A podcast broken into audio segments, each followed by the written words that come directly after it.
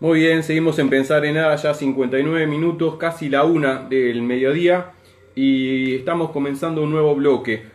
Vamos a ver si nos podemos comunicar vía Instagram Live, esta estrategia comunicativa que comenzamos a desarrollar a partir de este contexto del aislamiento preventivo, desde el cual este, no estamos haciendo los programas desde el estudio de la radio, ahí en Zárate 154 San Antonio de Padua.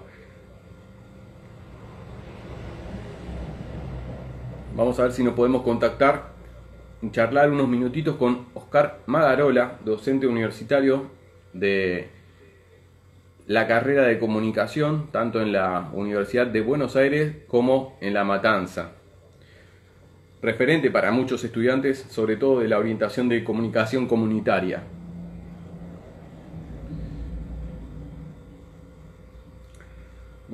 Ahí, hemos hecho referencia a que el tema de las redes, a algunos se nos complica más que a otros, pero bueno, estamos acá atentos a ver si se puede comunicar en breve.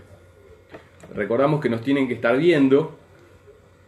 Siguiendo la transmisión en vivo. Siguiendo la transmisión en vivo para poder este, establecer la magia, la magia del contacto vía redes sociales.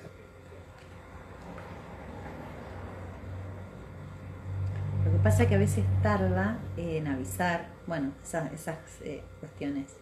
Te va avisando supuestamente Instagram, le va avisando a tus seguidores. Yo no quiero, pero eh, sería el momento en el que por ahí me, me pongo a cantar y esas cosas, pero yo sé que... No, serían... No sería, ahí, estamos, ahí, estamos, Bien, bien. Bueno, entonces no canto. No, no canto. mejor no. Me abstengo de cantar entonces y, y pasamos a, a ver si podemos charlar unos minutitos con, con Oscar.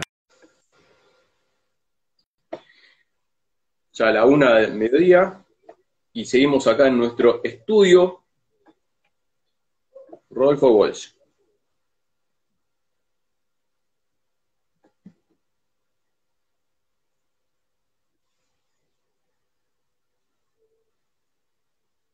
Silencio de radio.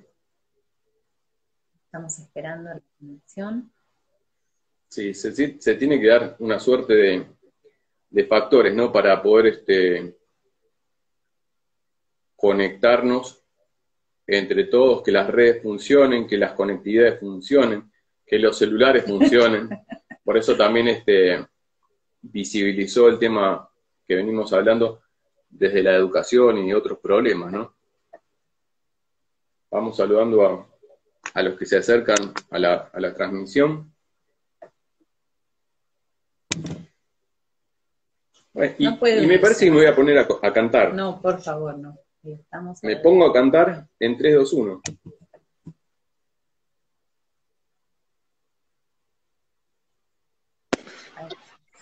Ahí está.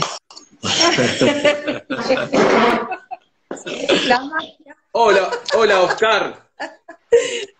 ¿Cómo estás, Diego? ¿Cómo están ustedes? Hola, un gusto, Oscar, Elena acá. Casi creí que se me daba y comenzaba a cantar.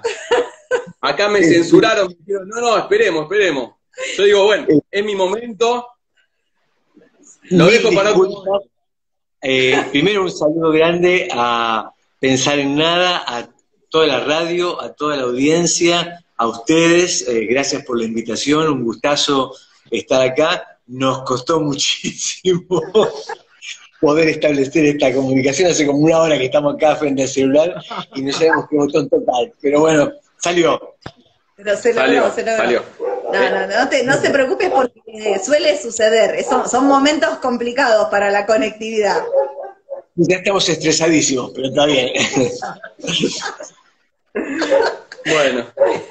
Bueno, Oscar, acá eh, nosotros en principio saludarte eh, como primer, primer tema, preguntarte ¿Cómo estás vos? Eh, eh, ¿En qué andás? ¿Qué, estás haciendo? ¿Cómo te encuentra este contexto tan, tan particular? Em, bien, bien en general, en compañía de la, familia, con mi pareja, con una de mis hijas, en contacto con las otras dos hijas, este, em, bien, de alguna manera con cierto privilegio en el sentido de, bueno, un pH con espacio.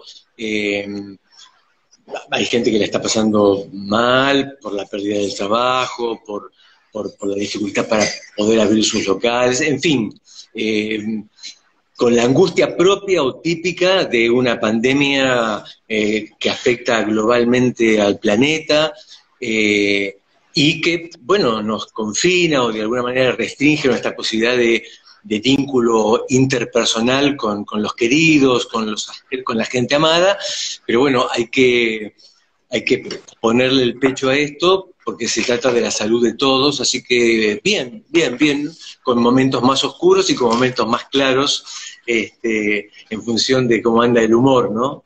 Pero bien, bien en general. Exactamente.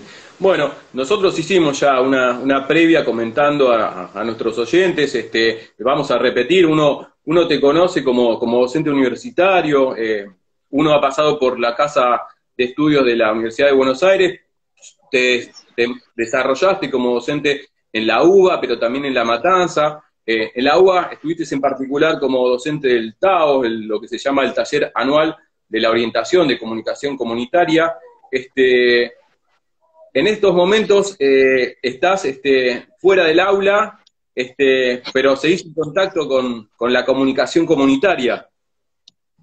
En estos momentos, hace muy poquito que me, jubilé, eh, con, todo, un, dilema interno, porque, bueno, por un lado sentía ya ganas de eh, dejar eh, el, trabajo y descansar, pero al mismo tiempo uno extraña esa dinámica y esa vida de mm, fuerte compromiso con la, vida. Yo empecé a trabajar en la docencia a los 18 años, cuando eh, por primera vez como preceptor en una escuela secundaria, y me jubilé a los 66, o sea que no quiero sacar la cuenta porque me voy a angustiar mucho, muchos años, este, siempre en contacto con, alumnos, con, colegas, con, profesores, este, y, disfrutando mucho eso.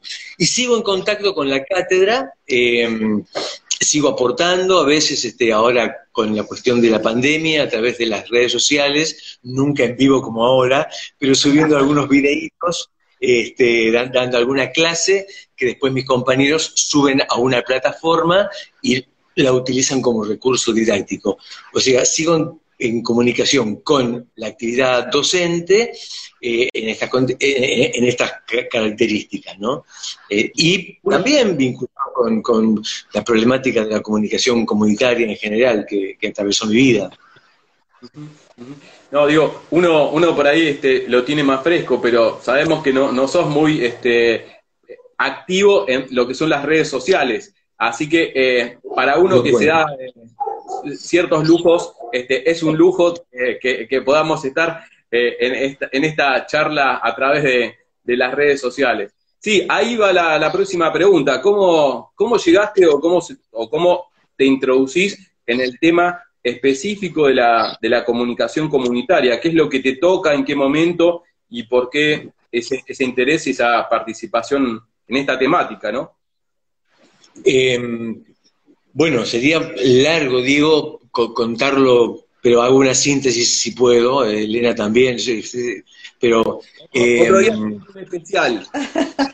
Otro día hacemos un especial. Otro día hacemos, un largometraje, hacemos. Pero bueno, no, en realidad eh, yo empecé con la cuestión de la comunicación comunitaria antes de que se fundara la carrera de comunicación, de la licenciatura de comunicación social en la UBA, que fue en el año 1985. Pero hay un texto que escribimos junto con una compañía de trabajo que vivía en Escobar, que sigue en la cátedra, que se llama la etapa preinstitucional de la comunicación comunitaria, y allí planteamos que antes que existiese la carrera de comunicación social, el rol de un comunicador comunitario lo venían desempeñando militantes sociales, este, eh, gente vinculada a la cultura, digamos, porque toda organización social, todo grupo, eh, para poder sobrevivir, para poder llevar adelante su proyecto, tiene que darse una política comunicacional.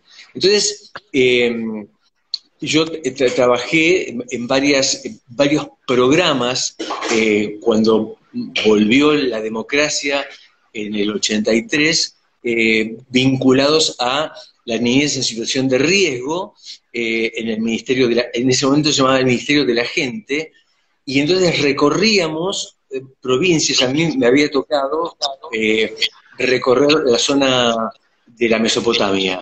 Y entonces una de las tareas era trabajar con chicos en situación de calle y lo primero que teníamos que hacer era vincularnos con los medios locales de Posada, de Corrientes, de Santo Tomé, y convocar a la comunidad eh, desde los medios locales a una gran reunión para trabajar el tema de eh, eh, hacer un análisis y un diagnóstico de los chicos en situación de, calle. A partir de ahí, entonces, este, me meto mucho en el tema de comunicación comunitaria, redes sociales, organizaciones sociales. Eh, esto fue en la década del 83. Y cuando se funda la carrera de comunicación en, en la UBA en el 85, la directora se enteró que estábamos trabajando con un compañero, un chileno, que, con el cual yo hacía esa tarea, y nos ofrece el espacio académico de comunicación comunitaria para darlo en la UBA. O sea que la carrera se funda en el 85 y en el 87 estábamos dictando con un viejo compañero, eh, Jaime Correa, eh, el primer curso de comunicación comunitaria, ¿no? Eh, bueno, hay, y ahí nos, metemos con el, fenómeno de las radios comunitarias, de los proyectos de televisión comunitaria, eh, empezó, empezó por ahí, digamos, ¿no? Este, pero la comunicación comunitaria es un fenómeno que arranca mucho antes de los medios de, comunicación, digamos. ¿no? Tal cual, tal cual. Sí, porque tiene que ver también con otro tipo de, de relación, de participación, ¿no? Más, más, este, más participativa que, mediada. Exactamente. Bueno, este, ampliaremos en otro momento. Este, quería, preguntarte cómo lo ves eh, en este momento al tema de la, en la actualidad, el tema de la, de la educación eh, primaria, secundaria, relacionado con el tema de, la formación, eh, ¿tenés algún diagnóstico personal de cómo nos encontramos, además, de, además del contexto del, coronavirus? Este, ¿Cómo nos encontramos en, la actualidad? Eh, un diagnóstico en cuanto a la formación, ¿cómo lo ves? Qué pregunta, Diego, qué pregunta, chicos. Este, Claro, es una pregunta que daría para otro, para, otro largometraje. tenemos dos largometrajes para, para, eh, Mira, ¿eh? Tenemos la temporada después. Claro, sí, sí. Em, creo que, que, el tema educativo en general em, es un tema de alta complejidad, digamos, ¿no? O sea, eh, hay algunos niveles de, dentro del, campo de la educación y dentro de los niveles educativos, este, eh, la Argentina, que en algún momento fue una especie de modelo de educación pública, eh, bueno, entra en una crisis a partir del declive en general de las instituciones y del de las políticas de Estado, ¿no?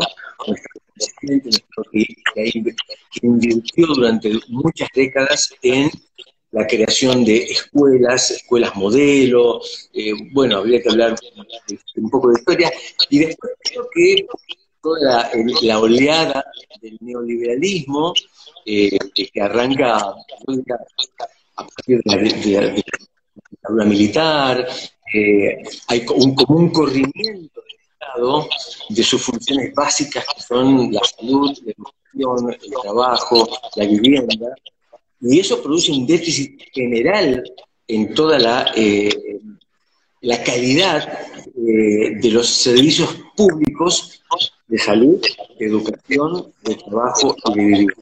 Se resiente, obviamente, se resintió la salud, se resintió la educación, se resintió el trabajo y por lo tanto se resiente socialmente todo. yo creo que estamos en un momento complicado, hay, algunos niveles donde esa crisis se ve mucho más aguda, creo que la, escuela, el nivel medio, lo que llamamos así, la escuela secundaria es el nivel más crítico, tal vez el nivel inicial, primaria, eh, responden un poco más a las necesidades de los niños más chicos, los niños, la, primera y la segunda infancia. Ahora, me parece que la escuela secundaria eh, se mantiene con cierta estructura muy similar a la creación en el, a principios del siglo XIX.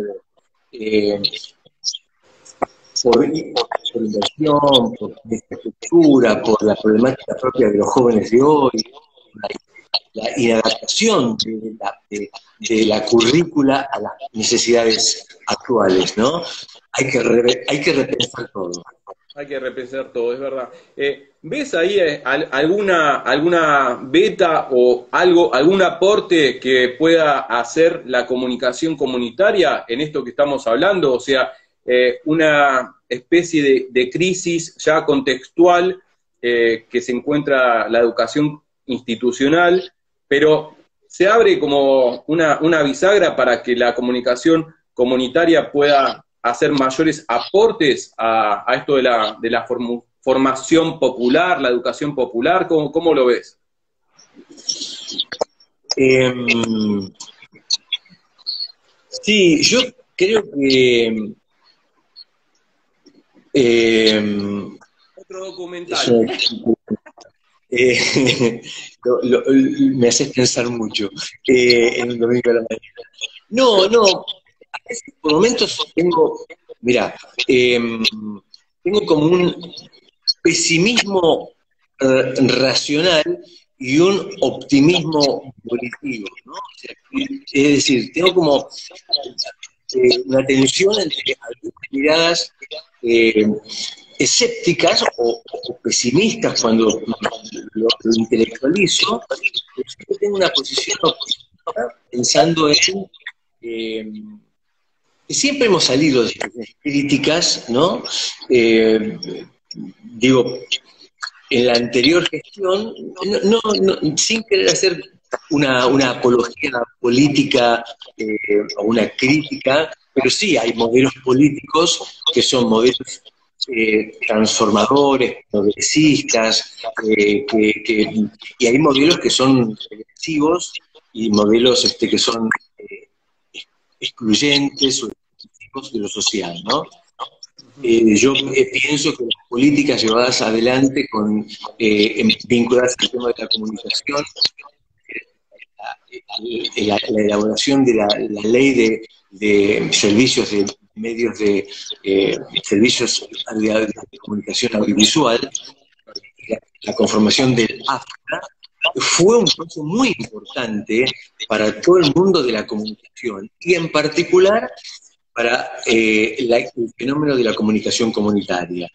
Eh, ah, recordemos, mejor que yo aún, que cuando se define esa nueva ley, hay una distribución en un 33% equitativo para el sector privado, para el sector estatal y para el sector de las organizaciones sociales. Eso realmente, el espíritu de esa ley era un espíritu claramente democratizador. Después, la nueva gestión eh, congela eso. Podríamos hacerle críticas eh, a, cómo se implementó esa ley durante el gobierno eh, kirchnerista. Yo creo que estuvo, eh, no se profundizó, la verdad no se profundizó, eh, quedó a, medio camino. El espíritu de la ley era fundamentalmente democratizador. Después vino eh, el materialismo, con, yo tengo mis diferencias con el materialismo, no, no hago ningún tipo de demonización, pero no, no, adhiero a ese proyecto, la, la conformación de la pero digo, en la anterior gestión y con la creación de esa ley, eh, me consta que eh, esa ley permitió que muchas experiencias de radio comunitaria, popular y alternativa eh, aparecieran y se sintieran profundamente fortalecidas con los FOMECA, que eran unos, unos fondos para promover, para promocionar este, y para darle oxígeno a esos proyectos comunitarios. Muchas radios de pueblos originarios se crearon al calor de esa, esa política pública. Y, sé que muchas de las experiencias de radios comunitarias populares alternativas y muchas experiencias de radios de pueblos originarios se cerraron justamente con la anterior. O sea, eh, ¿cómo viene ahora la cosa eh, en este contexto? Creo que la pandemia se, lleva, se está llevando una energía de política pública para lograr salvar vidas Se ha puesto la prioridad en la salud de los argentinos. Eh, cuando todo esto pase, eh, habrá tiempo para que el Estado encuentre espacios para recuperar una eh, política de gestión, una política de comunicación, una política de crédito, desarrollo industrial, pero hoy, hoy la prioridad es la salud, eh, y, entiendo que la, ansiedad o la angustia de gran parte de los argentinos que sienten que sus fuentes de trabajo están perjudicadas haga el humor social un poco eh, estamos cansados. Pero la verdad, si uno mira a los hermanos latinoamericanos y otras, y otras eh, líderes vecinos, bueno, caramba, estamos en condiciones mejor, ¿no? Exactamente. Bueno, no, está, perfecto. Bueno, eh, muchísimas gracias, Oscar, por esta participación. Haremos la temporada en, otro momento con los distintos capítulos. Eh, te saludamos. Este, Esperamos que volver a comunicarnos otra vez, sí. Y en otro momento nos, nos comunicaremos. Mi pareja Constanza está más canchera. y lo va a hacer más rápido. Un gusto, un gusto que me inviten nuevamente, chicos. Gracias y perdón por la tardanza en la, conectividad. por favor, no, te preocupes. Un abrazo grande a vos y, a Constanza, que también estuvo ahí presente. Está acá al lado mío mirando. Acá, acá, acá, es, es ella, la rubia. Lo logramos. Muchas gracias. Muchas gracias. Hasta la próxima. Un beso a ustedes dos, un beso a toda la audiencia y a la radio. Hasta la próxima. Oscar la próxima. y Constanza, muchísimas gracias por esta participación que tuvieron en nuestro Pensar en Nada del día, del día de hoy. Este, estamos cerrando, hacemos rápido, eh, así volvemos al, bloque de género. de género, ¿eh? sí. Cerramos este Instagram, pero cortamos y, y enseguida comenzamos con el bloque de género.